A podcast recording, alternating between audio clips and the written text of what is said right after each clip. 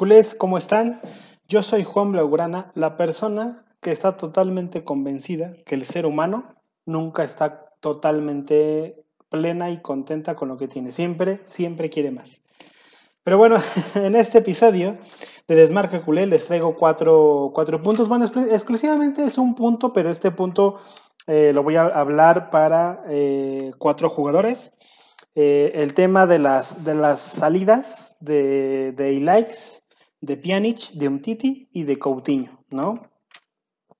Pero bueno, todo esto y mucho más en este episodio de Desmarque Culé. ¡Arrancamos!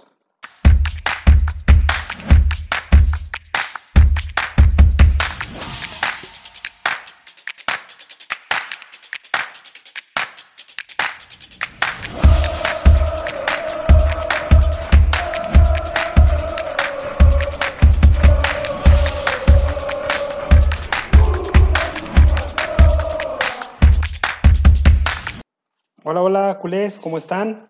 Como ya mencioné en el intro, eh, bueno, en, este, en este, este, podcast va a estar destinado simplemente a hablar de, de, las salidas, las posibles salidas a siete días de que termine el mercado. Eh, salidas eh, deseadas y no deseadas que debe tener el club, en este caso. Y bueno, este es el episodio número, número 8, si no mal recuerdo. Sí, el episodio número 8, lo dije bien.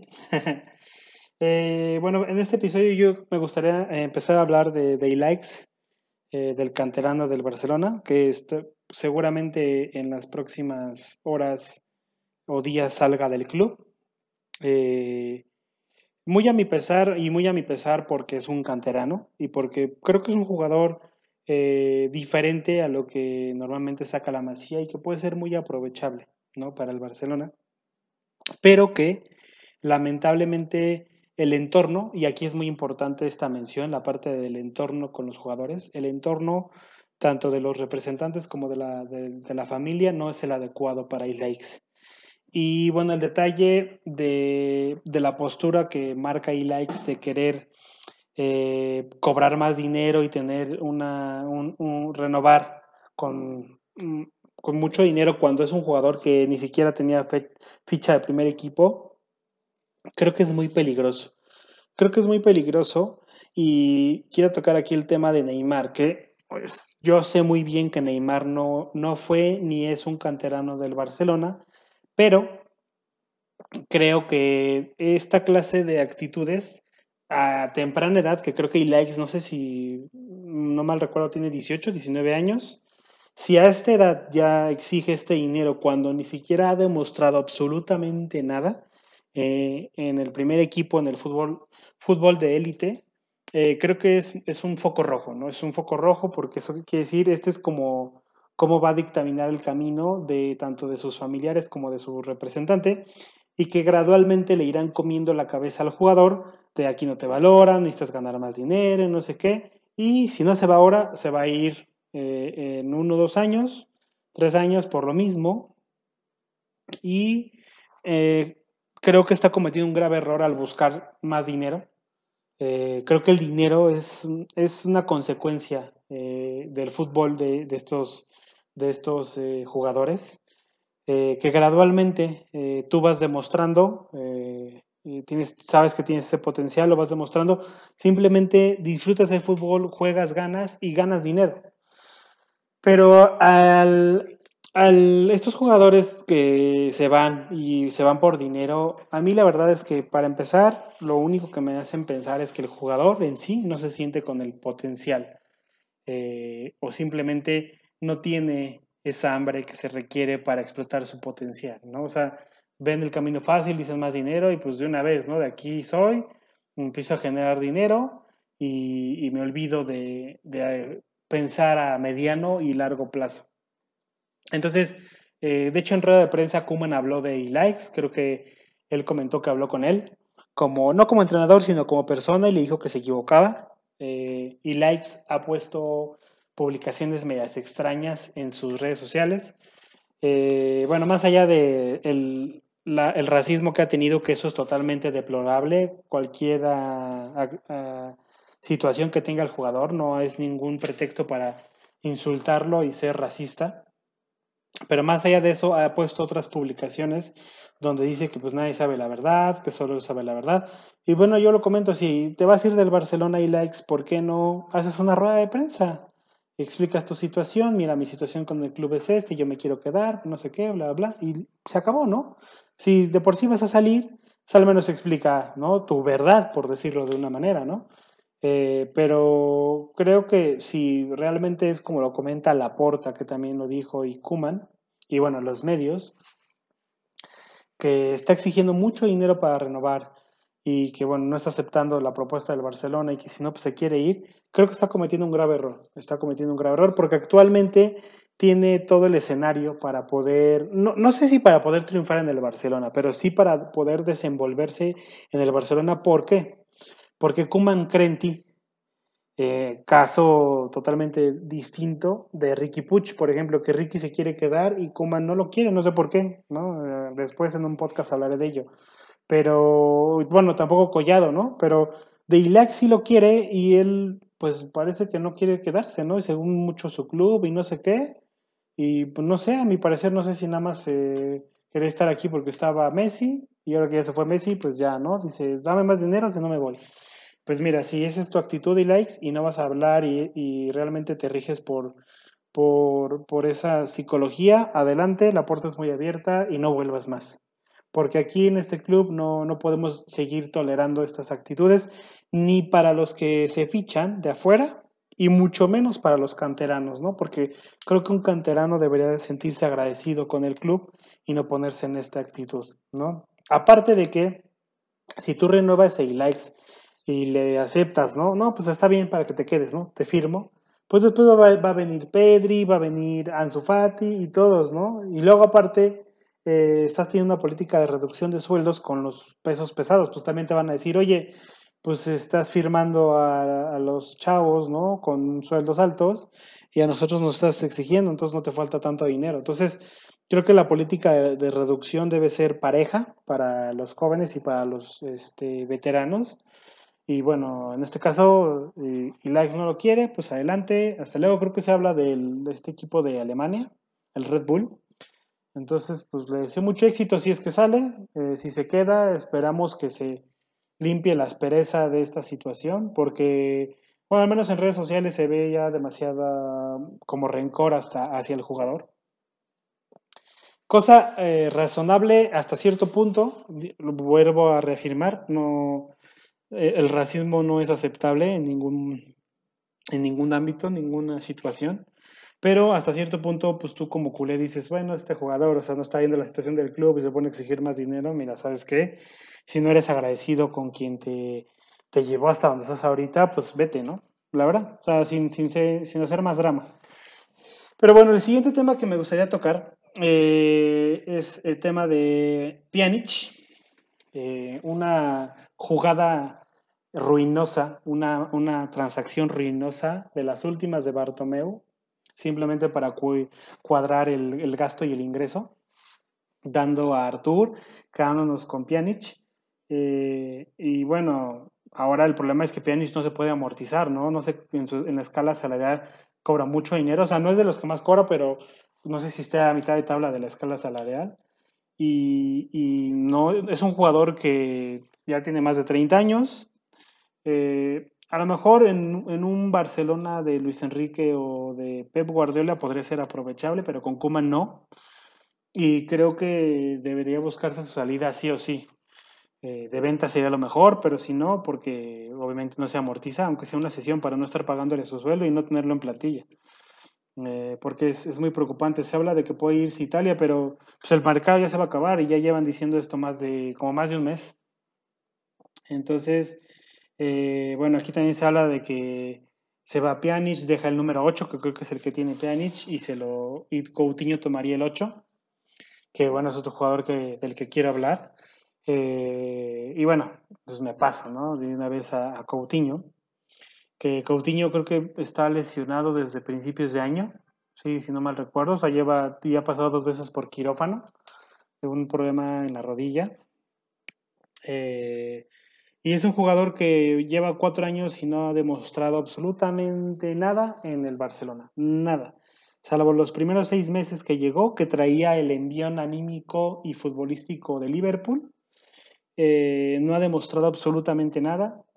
Eh, también no se ha visto beneficiado por los eh, gestores, no entrenadores, gestores como La Verde, digo, como Valverde y como este Kuman.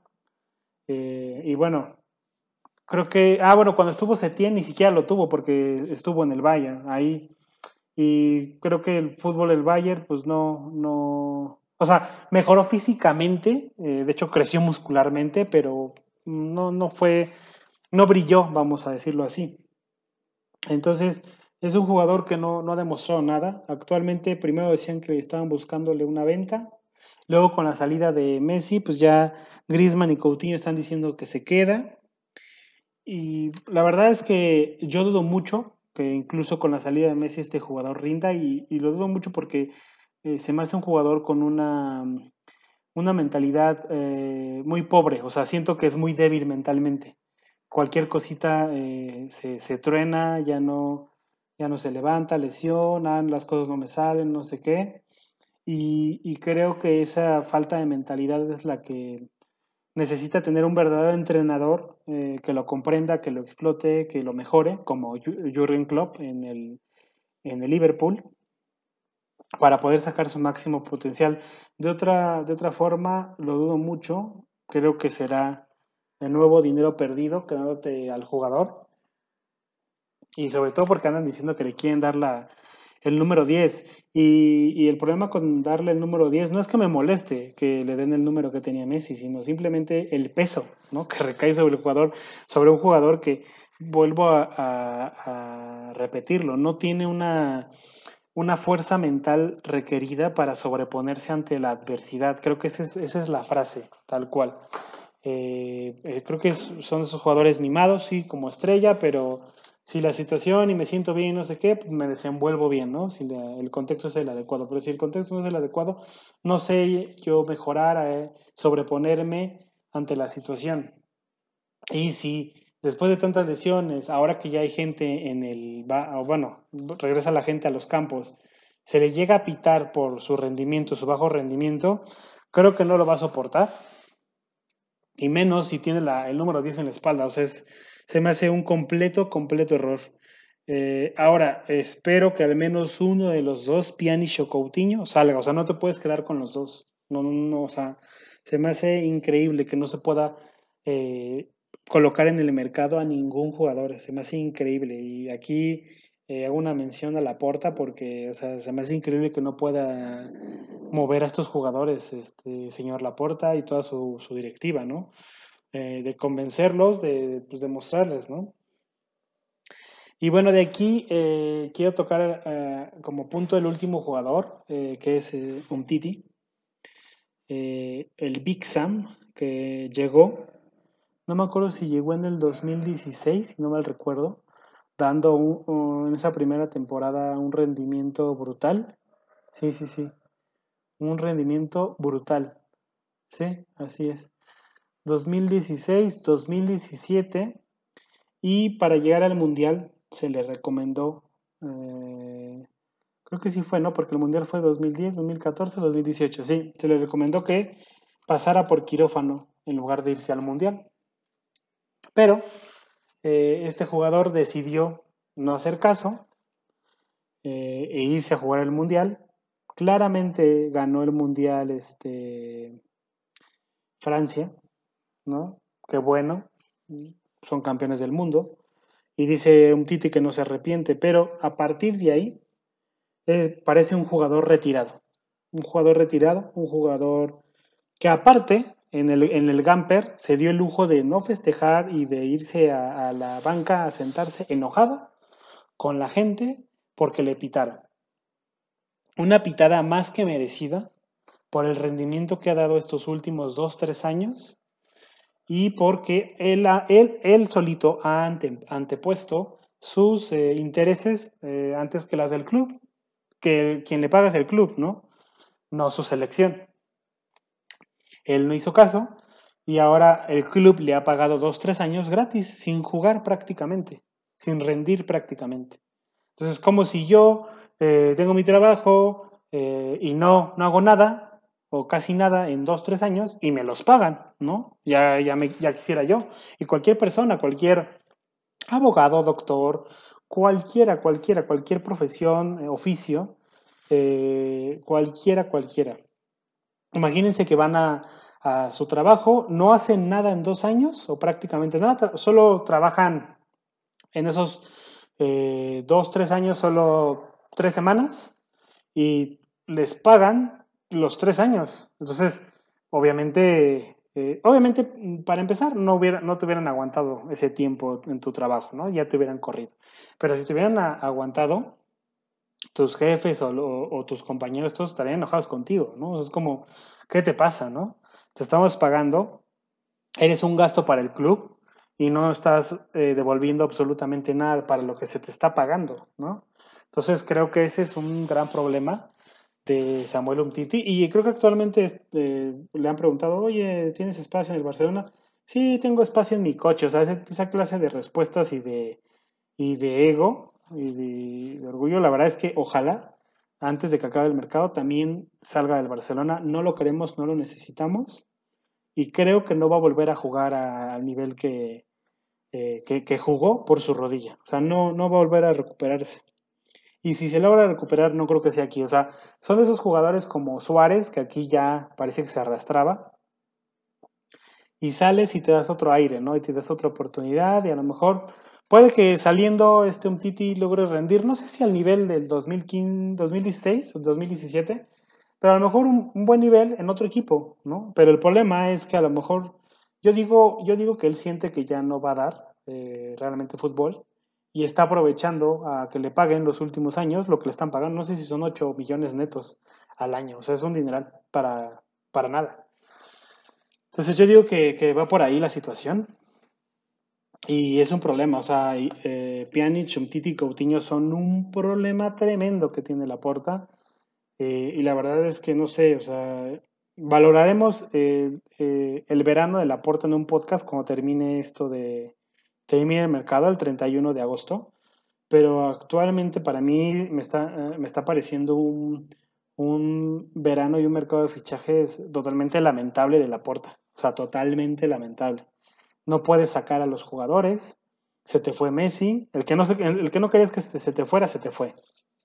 Los que querías vender no has vendido prácticamente ninguno.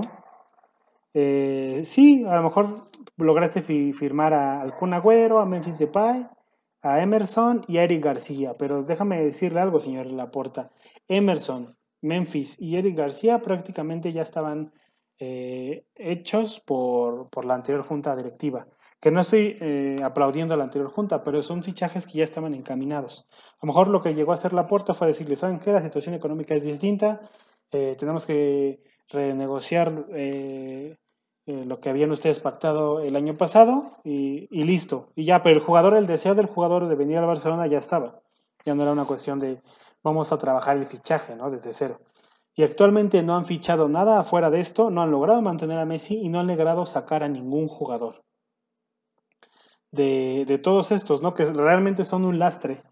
Eh, lo único que sí han hecho mm, son las, rebajas salariales, que bueno, aquí no sé si aplaudir o no al señor Laporta, porque eh, no sé, o sea, si desde mayo hubo contactos con los capitanes, o sea, ¿por qué dejas todo al final? Como lo mencioné en mi podcast, no me acuerdo cuál, si hace, si fue el cuarto o quinto de las rebajas salariales. O sea, todo lo dejaron al final cuando ya iba a empezar la liga. Entonces, eh, realmente, bueno, podremos valorar la puerta, yo lo sé, hasta el, hasta el siguiente año, cuando tenga un año completo, pero este verano, este verano que, está teniendo la puerta realmente deja mucho, mucho que desear. Ahora, yo no sé si lo que no está queriendo fichar eh, es para tener dinero para fichar a Haaland, seguramente tenga que ver por ahí, pero, pero no sé, o sea, las salidas creo que era algo importantísimo de lograr hacer, incluso aunque sea una sesión, ¿no? De los jugadores para no estar pagando tú los sueldos eh, y no tener una plantilla tan grande, ¿no? Que sea una plantilla corta. Eh, pero bueno, aquí también entra otro problema, ¿no? Nuestro grandioso entrenador que se queja de toda la plantilla y que quiere otro delantero, otro eh, medio, porque no está contacto con la plantilla, pues cómo, ¿no? No le puedes dar las, no puedes quedar bien con todos, ¿no? Pero creo que un Titi no es un jugador que requiere y que necesite Kuman y que podamos usar, ni Pjanic tampoco. Coutinho dice Kuman que sí cuenta con él, pero realmente yo creo que si podemos pasarnos esa declaración de Kuman por el arco del triunfo y que se venda a Coutinho, mejor, mejor. O sea, eh, y si me apuran, yo también me deshacía de, de Antoine Griezmann y buscaba, eh, en lugar de esos dos, dos extremos, que son los que realmente requiere el Barcelona. Y lo demás, guardar el dinero para Haaland. Eh, este, este año, la verdad, lo dudo. La situación es una, es una porquería, la situación económica del Barcelona. Pero a lo mejor toda la carne del asador el siguiente verano, que creo que, no sé si sea lo correcto o no, pero creo que decían que tiene una cláusula de 75 millones este, de, de euros eh, el siguiente verano Haaland. Entonces, bueno, obviamente son 75 millones más la comisión para el papá, la comisión para el, este, no me acuerdo quién es el representante, pero es de estos representantes que les encanta el dinero. Es, es el mismo representante de Pogba, creo. Este, y bueno, de ahí y el sueldo de Haaland seguramente sean eh, más de 100 millones. Pero bueno, o sea, este, este, jugador es una inversión a más de 10 años, ¿no? Además, el potencial es brutal de Haaland, es brutal de Haaland. O sea, eh, si tú me dices Mbappé o Haaland, el, el, fichaje debe ser eh, sobre todo si tenemos a Ansu Fati. O sea, el fichaje debe ser Haaland, eh, teniendo a Ansu Fati eh, ya recuperándose, esperando que Ansu Fati regrese ya por favor en septiembre.